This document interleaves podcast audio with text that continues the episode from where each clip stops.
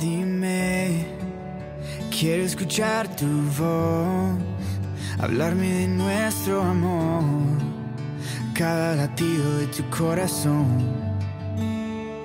Dime, secretos del universo, tus infinitos misterios, que cada día es nuevo.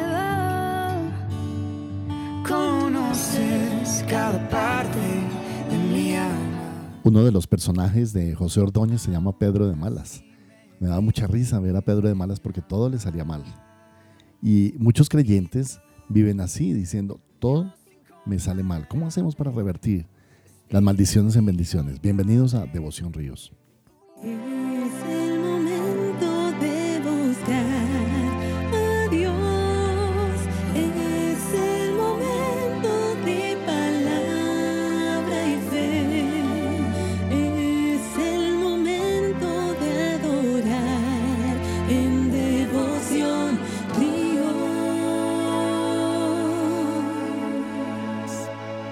En el día de hoy vamos a examinar la Biblia en Gálatas capítulo 3 y en el versículo 10, 11, 12 y 13. Dice la Biblia, porque todos los que dependen de las obras de la ley están bajo maldición, pues escrito está, maldito todo aquel que no permaneciere en todas las cosas escritas en el libro de la ley para hacerlas. Y que por la ley ninguno se justifica para con Dios es evidente, porque el justo por la fe vivirá. Y la ley no es de fe, sino que dice, el que hiciere estas cosas vivirá por ellas.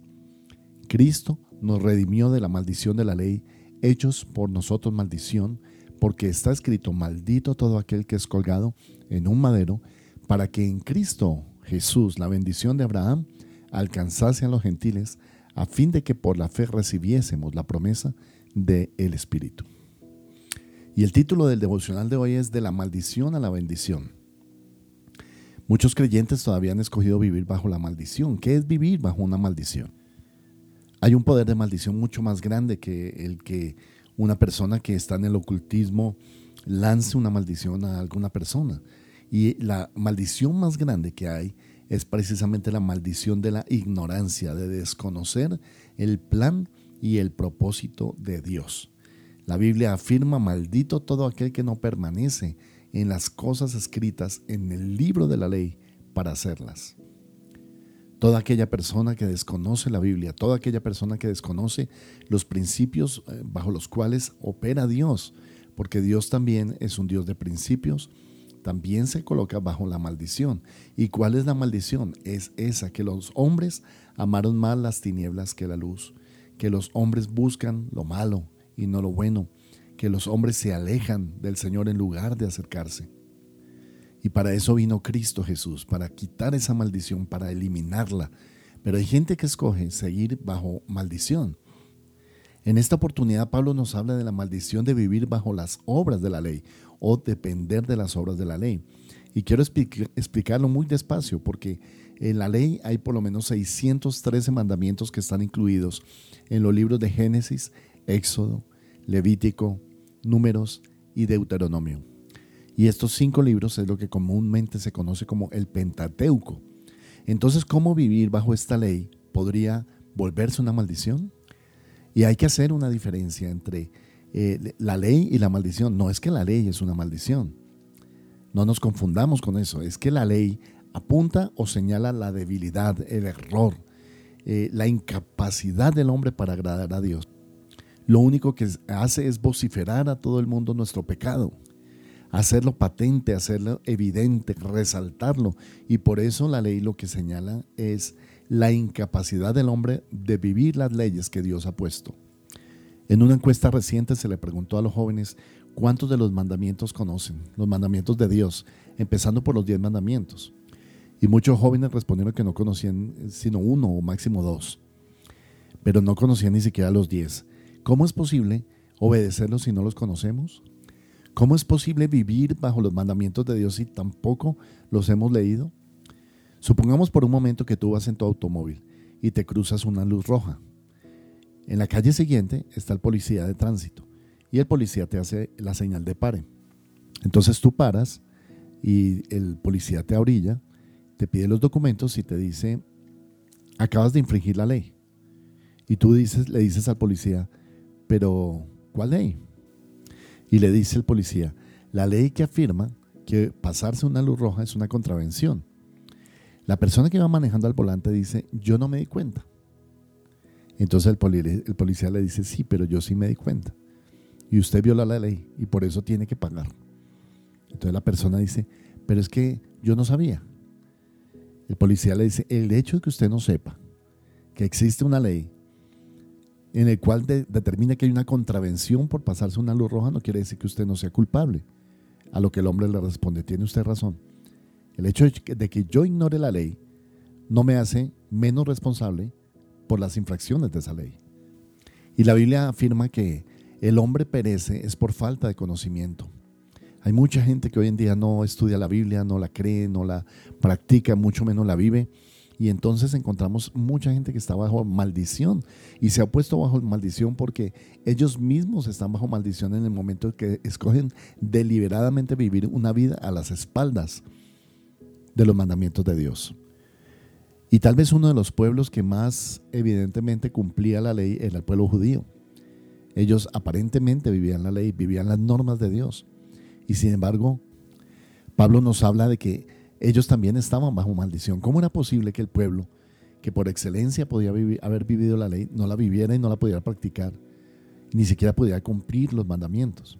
Y es en ese aspecto que Pablo se refiere como que la ley, o mejor, los que dependen de las obras de la ley, están bajo maldición. Volvamos al ejemplo de la persona que se cruzó la luz roja.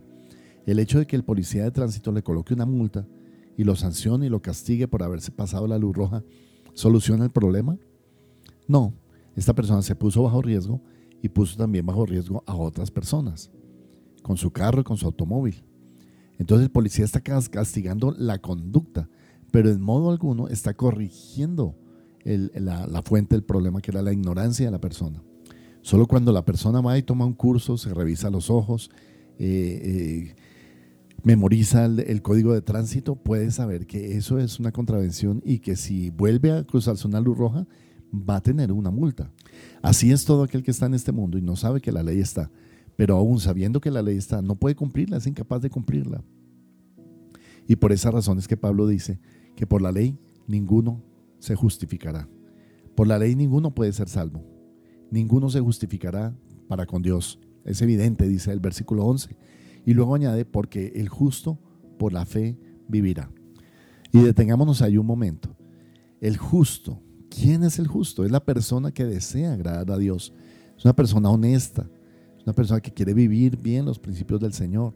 Pero claramente que por la ley no va a poderse justificar delante de Dios porque por la ley nadie se justifica con Dios. Entonces, ¿cómo pues le llama el justo? La clave no está en ser llamado justo, sino que en lo que hace que seamos justos y es en la fe. Ahora esta frase adquiere todo el poder y todo el sentido. El justo por la fe vivirá. Y de aquí voy a determinar estos tres puntos siguientes. Número uno, el justo. Número dos, por la fe. Y número tres, vivirá. Si tú quieres vivir, que es el tercer punto, debes hacer justicia o ser declarado justo por alguien que vea tu conducta, la califique y sea capaz de decir, eres un justo. Ese, mi querido hermano, es Cristo, porque el único que puede a nosotros darnos la salvación y darnos la justificación es Cristo. La palabra justicia es aquel que hace justicia. Como nosotros hemos hecho la injusticia delante de Dios, entonces es necesario que otro sea el que nos arrope, nos cubra con su justicia. Y ese es el Señor Jesucristo. Más adelante Pablo va a decir en el versículo 13, Cristo nos redimió de la maldición de la ley, hecho por nosotros maldición. Entonces, en este primer punto, somos declarados justos. Número dos, somos declarados justos por la fe. No por las obras, no por nuestra capacidad de justicia, no por lo bueno que seamos, sino por la fe que tenemos en Cristo. Y en tercer lugar, viene la promesa, viviremos y no moriremos porque tenemos fe. Ahora, muchos hoy practican una fe basada en las emociones, pero aquí no dice el justo por las emociones vivirá, sino que dice el justo por su fe vivirá. Y podemos hacer una pregunta al texto, ¿no? Y es, ¿cómo vivirá el justo? La respuesta, por la fe. Es la fe la que nos justifica, la fe la que tiene la evidencia de la vida de Cristo en nosotros, es la fe la que nos lleva a una posición de ser declarados justos por el Señor y entonces como resultado tenemos vida y vida en abundancia. Termino esta mañana diciendo que la ley no es de fe, sino que dice el que hiciera estas cosas vivirá por ellas. Y versículo 13, Cristo nos redimió de la maldición de la ley, hecho por nosotros maldición, porque está escrito maldito todo aquel que es colgado en un madero. Puedes revisar concienzudamente las bendiciones y maldiciones que aparecen en Deuteronomio 28. Muchas iglesias solamente mencionan las bendiciones y es verdad, ahí están las bendiciones, pero más bien sería es cómo escapamos de las maldiciones. Solamente en Cristo, cuando tenemos fe en el Señor. Vamos a orar, Padre. Yo oro que cada creyente que está escuchando esta mañana el devocional, su fe pueda crecer, Señor, hasta vivir por ella. Que no sea un creyente emocional, que no sea un creyente que busca una iglesia, que busca que, lo, que lo liberen en sus emociones, que, que lo atiendan, que lo mimen solamente, sino que sea un creyente que es desafiado a vivir en una vida de justicia a través de su fe en Cristo. Y te pido, Padre, que esta iglesia donde tú me has puesto a pastorear, Señor, sea una iglesia donde se evidencia el fruto del Espíritu Santo, la vida de justicia, la vida en abundancia. Gracias, Padre, por esta mañana, en el nombre de Jesús. Amén y amén. Conoces cada parte de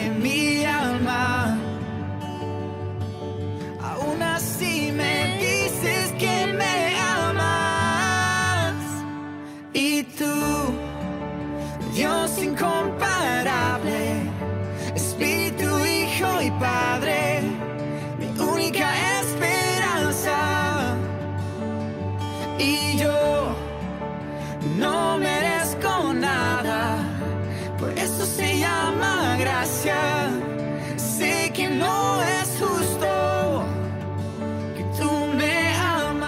invitamos a ser parte de la Donatón de ayudas y mercados para familias en condición de vulnerabilidad. Ríos de Alabanza contigo. Puedes realizar tu donación en dinero o en especie. Puedes hacerlo ingresando a la página www.riosdelavanza.co y allí puedes inscribirte tanto para dar como para recibir ayudas.